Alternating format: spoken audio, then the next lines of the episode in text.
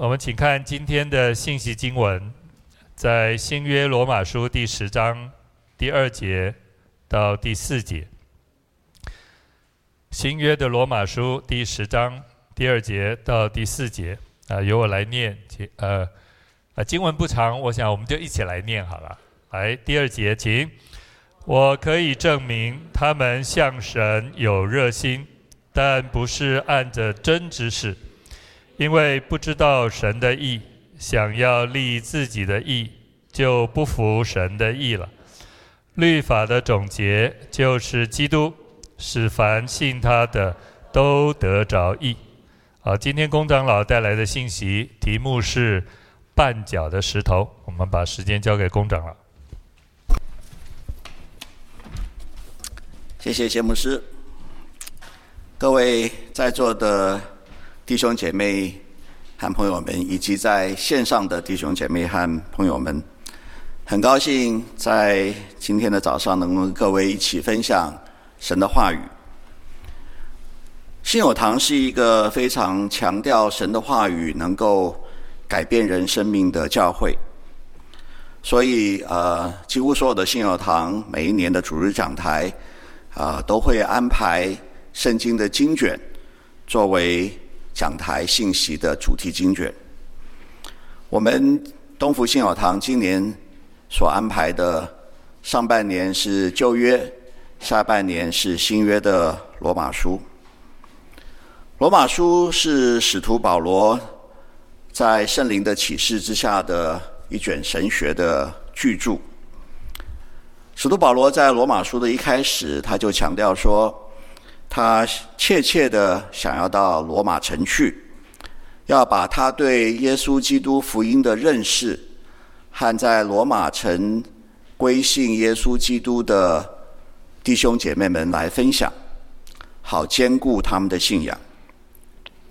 同样的，东福信友堂的牧长们也盼望我们在今年的下半年能够透过主日讲台上面传讲罗马书。使得各位弟兄姐妹们都能够信仰更加的稳固，也使得在还没有领受到神救赎恩典的福音朋友们，能够认识到耶稣基督福音的必要和耶稣基督福音能够改变人生命的能力。在我今天进入呃我们今天的。经文范围：罗马书第九章的后面，以及第十章的全章之前，容我先跟各位分享一下，从一个更广的角度来看罗马书。使徒保罗在罗马书第一章的第十六到第十七节说：“我不以福音为耻，这福音本是神的大能，要救一切相信的，先是犹太人，后是。”希腊人，因为神的意正在这个福音上显明出来，这意是本于信，以至于信。如经上所记，一人必因信得生。圣经的学者都认为这两节经文是罗马书的关键。这两节经文涵盖了整卷罗马书的内容。以及使徒保罗写罗马书的目的，这两节经文的当中有一个关键的词，就是神的义。义的英文的翻译呢是 righteousness，也就是形容词 right，中文的正确的名词。这也的确是新约。圣经希腊文原文的这个字的意思，中文把它翻译作“义”，翻得非常的好，因为中文的“义”其实是和“合宜”的“宜”是相通的，所以中文的“义”的含义就是合宜，就是恰当，就是正确。所以神的义就是神认为是合宜的，是正确的。也就是神判断是非对错的标准，但是这个标准的本质是什么呢？神判断是非善恶的基础是人的行为吗？要回答这个问题，我们必须要回去观察一下，当人最初在背离神的意的时候所发生的事情。人类的始祖亚当与夏娃，在蛇的引诱之下，背离了创造他们的神所定定的是非善恶的标准，妄想要自己定自己的标准。圣经所记载的是，女人对蛇说：“园中树上的果子我们可以吃，唯有园当中那棵树上的果子，神曾说你们不可吃，也不可摸，免得你们死。”这就是神所定的标准。但是呢，蛇对女人说：“你们不一定死，因为神知道你们吃的日子眼睛就明亮了，你们便如神能知道善恶。”蛇引诱女人说：“你不需要服在神的标准之下啊，你可以定你自己的标准。”于是女人见那棵树的果子好做食物，也悦人眼目，且是可喜爱的。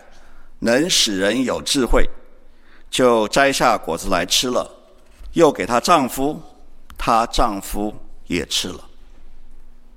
人犯罪堕落之后，人和神的关系就出了差错，甚至于断绝了，连带神所创造交给人来治理的这个美好的世界，也就堕入了混乱。失序的状况的当中，圣经上面所描绘的是天起了凉风，耶和华神在园中行走，那人和他妻子听见神的声音，就藏在园里的树木中，躲避耶和华神的面。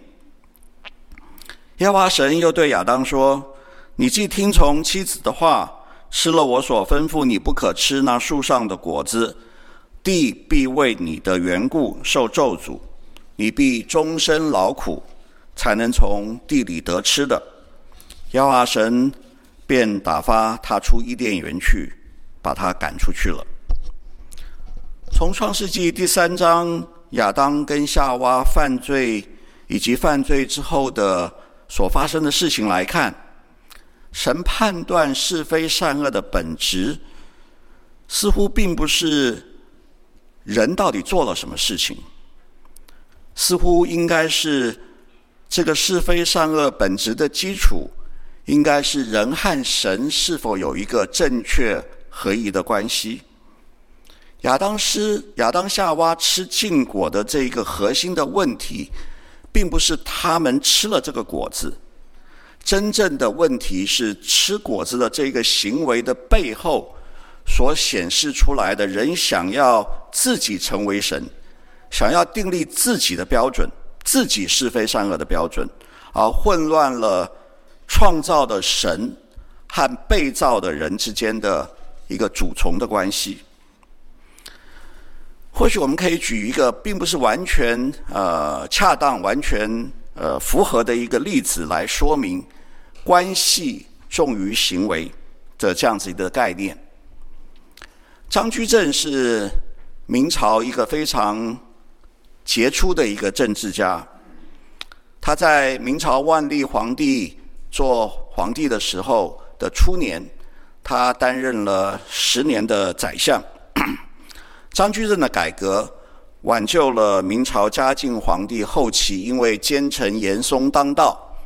所呃败坏的朝政，但是呢，张居正虽然说有这么多的贡献，他却被当时很多的朝朝里面的读书人攻击、批评。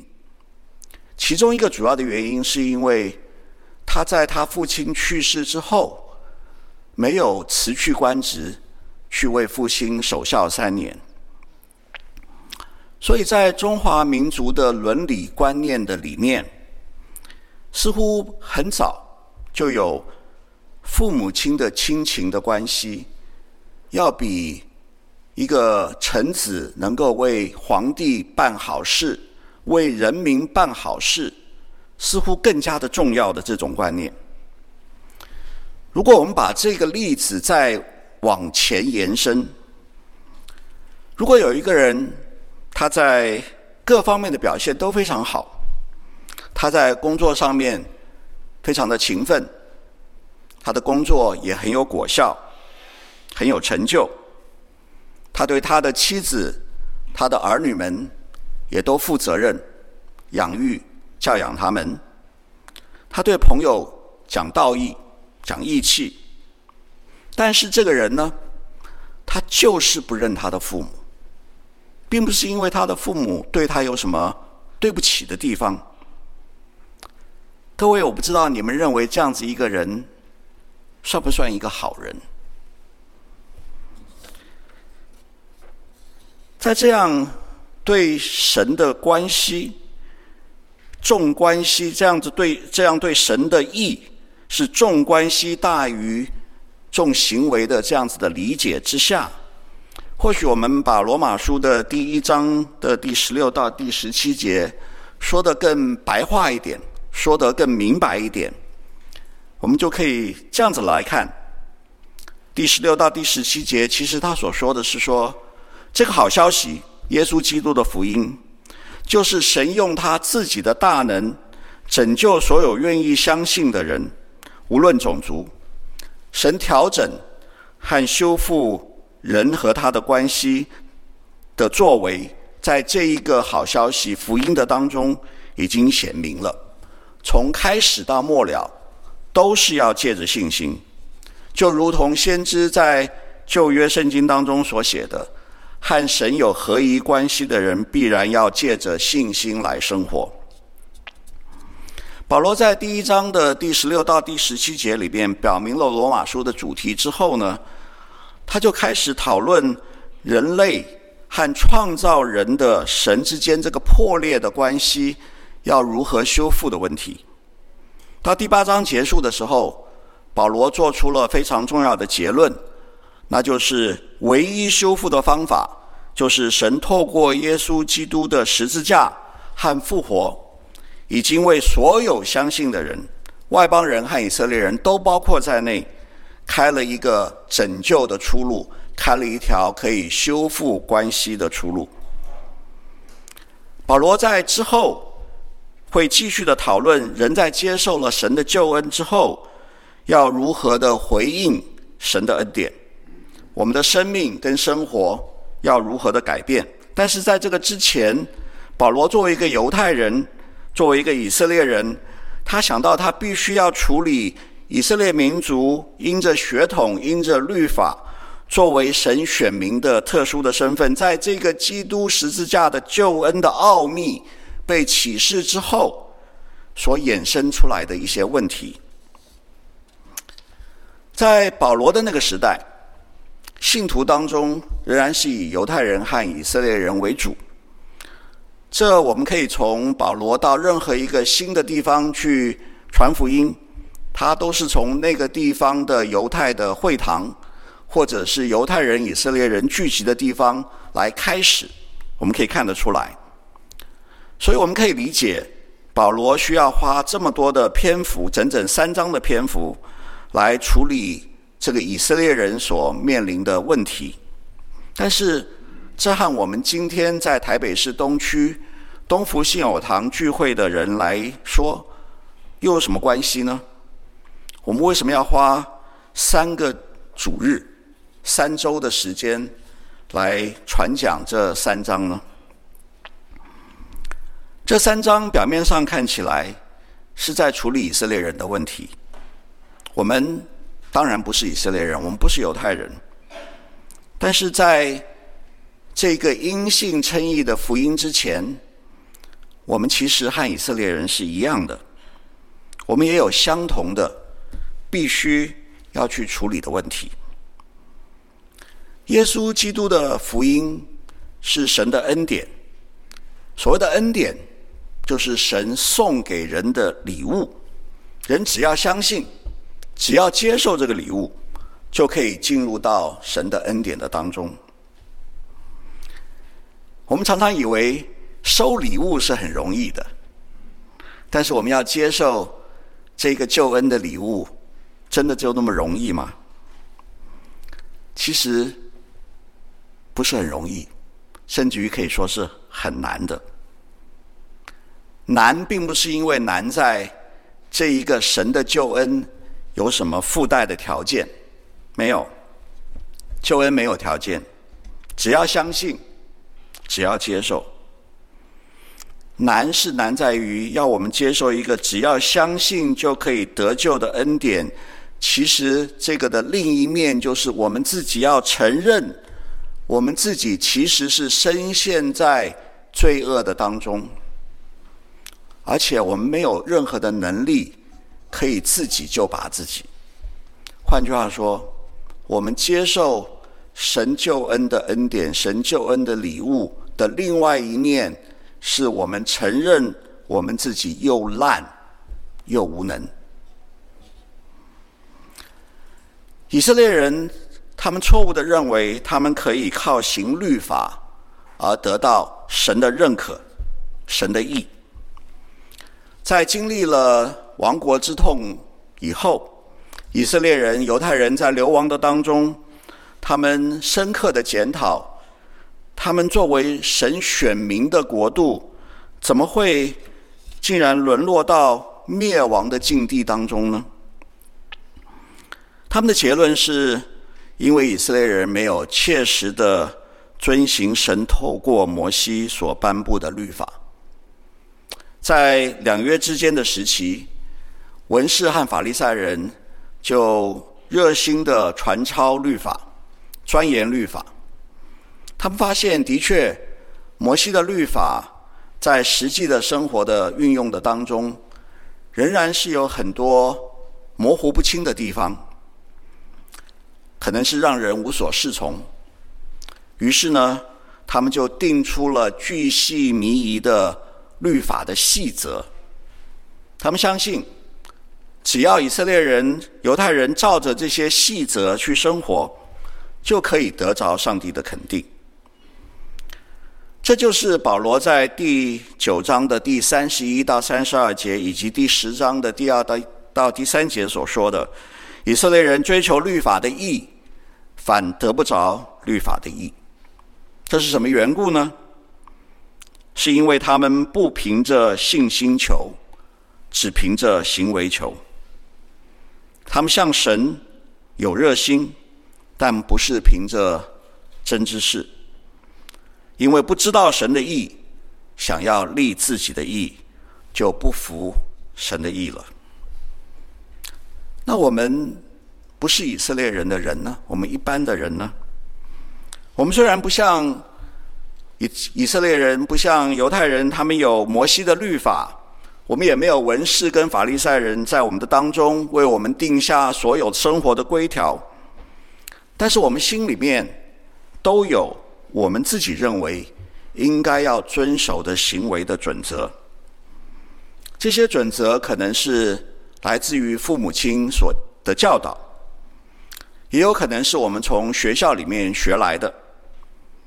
虽然现在可能学校里面学的越来越少啊，也有可能是社会道德的规范，也有可能是来自于我们自己与生俱来的良知。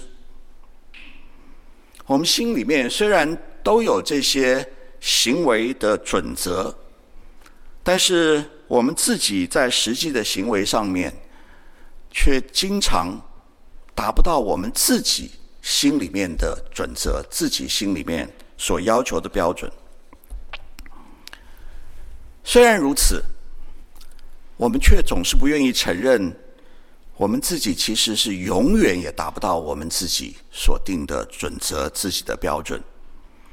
我们总是找到一些借口，我们总是认为说我们自己只是因为某些特殊的因素，使得我们自己暂时的达不到标准。举例来说，我想要做一个诚实的人，但是在当时的那个情况之下，我非得撒一个善意的谎言不可。因为如果我不说这一个所谓的 white lie，很可能当时的状况会伤到其他的人，也会伤到自己，甚至于伤到对方。又例如，我想要在财务上面去帮助别人，但是我自己的能力并不是很足。如果我去帮助他，可能把自己也搭进去了。所以不是我不帮，而是我当时没有能力，以后我有能力，我就可以帮。我们总是否认，我们其实是完全的没有能力去达到自己心里所定的标准。我们总是觉得我们还有机会，可以靠自己的努力去达到标准。当然，在我们周遭，我们可能也有很多看到很多人，他们的确的是很努力的在改进自己。能够逐渐的达到自己心里面更多的标准，但是这也有可能是在不断的失败的当中，我们不知不觉的把自己的标准降低了。无论如何，当我们自己感觉我们有进步，我们不断的在向我们自己所定的标准迈进的时候，我们往往心里面会自我感觉良好，我们会看别人觉得说都不如我们。结果我们又打回原形了。我们其实和以色列人一样，我们也想要用行为来满满足标准。我们和以色列人都一样，我们是把我们自己的价值建立在自己的行为的上面。这也就是九章三十一到三十二节所说的。追求律法的义，反得不着律法的义，因为他们不凭着信心求，只凭着行为求。当保罗在圣灵的启示之下，他阐明了基督耶稣福音的真理，是以人和神的合一的关系作为衡量的标准的标准的基础的时候，人的行为不再成为神衡量的标准。这其实是把人给架空了，其实是把人请下了自己的宝座，人不再是主体，我们自己个人不再是我们自己的主体，我们是把神重新请回到了那个主体的地位。这也就是第十章第三到第四节所说的，因为不知道神的意，想要立自己的意，把自己摆在。那一个主体的身上上位置上面，就不服神的意了。律法的总结就是基督，使凡信他的都得着义。我们把基督放在那个主体的地位上，律法的总结是基督，不是人。人是不喜欢被架空的，人不喜欢离开自己主导的地位。所以福音是冒犯人的，这也就是为什么保罗在第一章的十六到第十七节这一个要节的当中，罗马书的要节的当中，他一开始就说，特别的强调，我不以福音为耻。十诫的当中有一条很有趣，但是也很令人难解的一条诫命，就是当纪念安息日，守为圣日，六日。要劳碌做你一切的工，但第七日是向耶和华你神当守的安息日。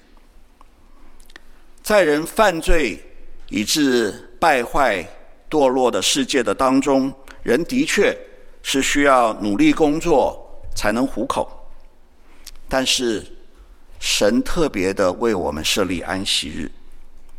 要我们人在安息的当中，在安息日去学习歇了自己的工，让我们能够进入到神所赐的安息。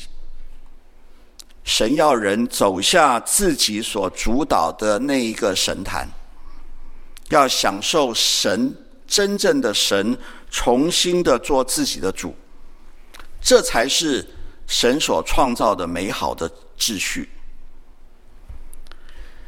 耶稣基督因信称义的福音，绝对不是只要信心不需要行为的懒惰福音。新约圣经里面收入了使徒保罗所写、所强调因信称义的罗马书、加拉太书，但是我们也看到新约圣经里面同样的也有强调行为的雅各书。其实，耶稣基督因信称义的福音，并没有废掉行为，而是改变了称义和工作行为的顺序。在耶稣基督福音的奥秘被解明之前，所有的人，包括有律法的以色列人和没有律法的外邦人都相同，都以为。我们是靠着我们的行为才有价值，靠着我们的好的行为才有价值，才能够被认可。以色列人是用自己的守律法的行为去赚得神的认可，外邦人则是用自己好的行为去赚得自己的认可，或者他们所信奉的外邦神明的认可。行为是在认可之前，行为是在称义之前，这种想法的基本问题是：人的行为其实是得不着神的认可的，也得不着自己的认可。于是，人就一直的活在不得认可的痛苦跟失望的当中。因信称义的福音颠覆了这个。行为和认可的顺序。基督因信称义的福音告诉我们说，我们不需要靠好的行为来换取、来交换神的认可。只要我们相信耶稣基督的救赎在我们身上有功效，我们只要接受耶稣基督的救赎，神就认可我们，使我们得以称义。而我们在这样子的恩典之下。心被恩感，我们自然就会行出好的行为来。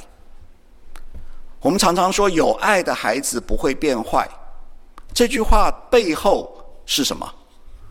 这句话的背后的基础是，好行为是得到认可之后的自然的反应。好行为不是用来交换认可的，而是认可之后的感恩。在这样子的认知之下，生命不再是一场交易，交易失败的忧虑永远充斥在我们生命的当中。生命成了一场感恩的盛宴，在这个感恩的盛宴的当中，我们可以尽情的发挥，来表达自己的感恩。保罗在第十章的第十四到十七节。其实就在叙述领受了耶稣基督福音恩典的人，在领受了神的意、神的认可之后，应该要如何的回应跟感恩。保罗在这里，他只是提纲挈领，在第十二到第十五章，他会有更详细的讨论。在第十章的十四到十七节里面所强调的回应的行为，是传福音。我们在想到传福音的时候，我们常常把传福音限制在一个很小的、很狭隘的范围之内。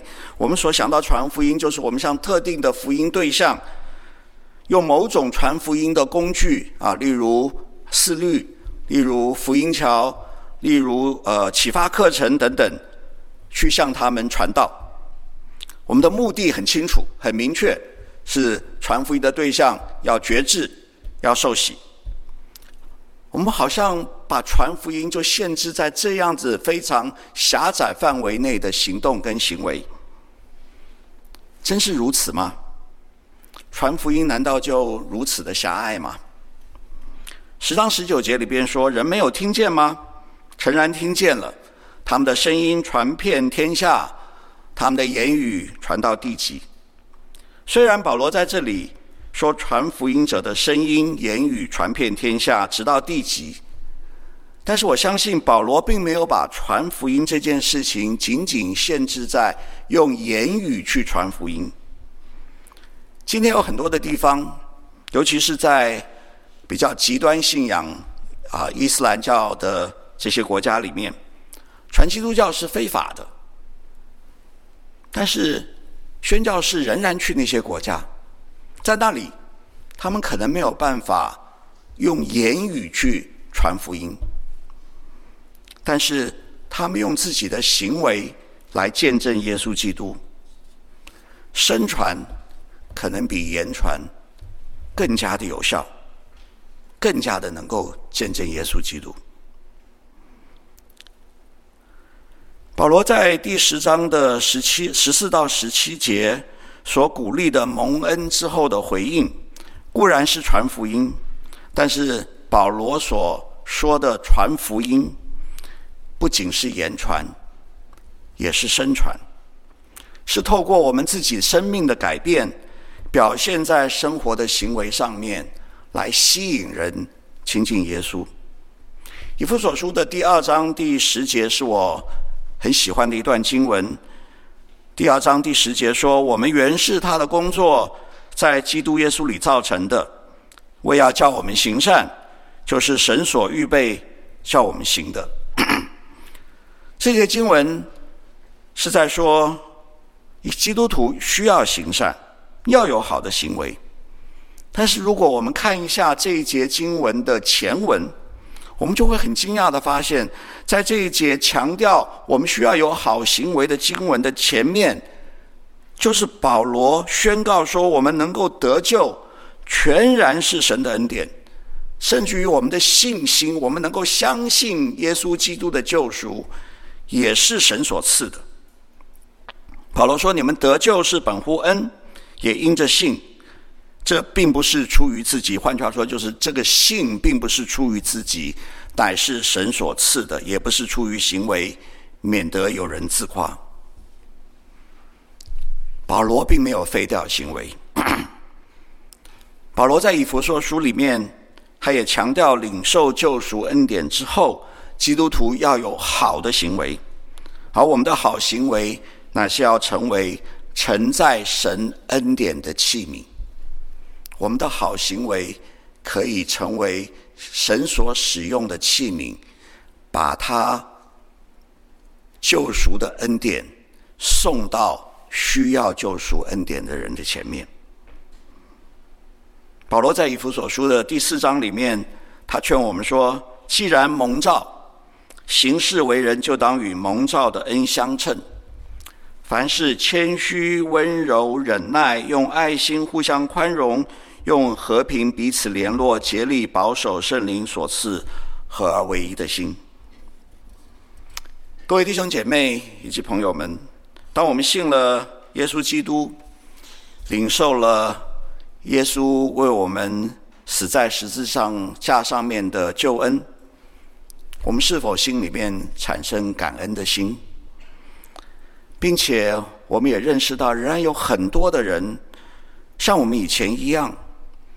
仍然背负着靠行为去追求认可的重担，但是却得不到认可，得不到神的认可，得不到自己的认可。我们愿意把这样子可以使人安息的福音传给他们。我们当然可以借着口传，但是可能更自然也更有效的方式。是靠着我们自己因着感恩而改变的生命与行为，去吸引那些还不认识耶稣、还不认识救恩的人来就近耶稣。弟兄姐妹们，但愿你们夫妻之间的相处、你们亲子的关系、你们在职场上面的成就、你们在病痛当中的忍耐与医治。你们生命当中的改变，都成为你对神救恩的回应，也成为那传遍天下、直到地极传福音的声音、言语。报福音、传喜信的人，他们的脚踪何等佳美！我们去祷告。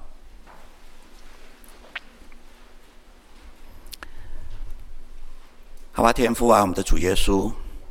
我们都是蒙了你大恩的人，主啊，你的恩典进入到我们的心中，进入到我们的生命的当中，我们的心被恩感，我们就改变我们的生命，我们见证你的荣耀，见证你的荣耀在我们的身上。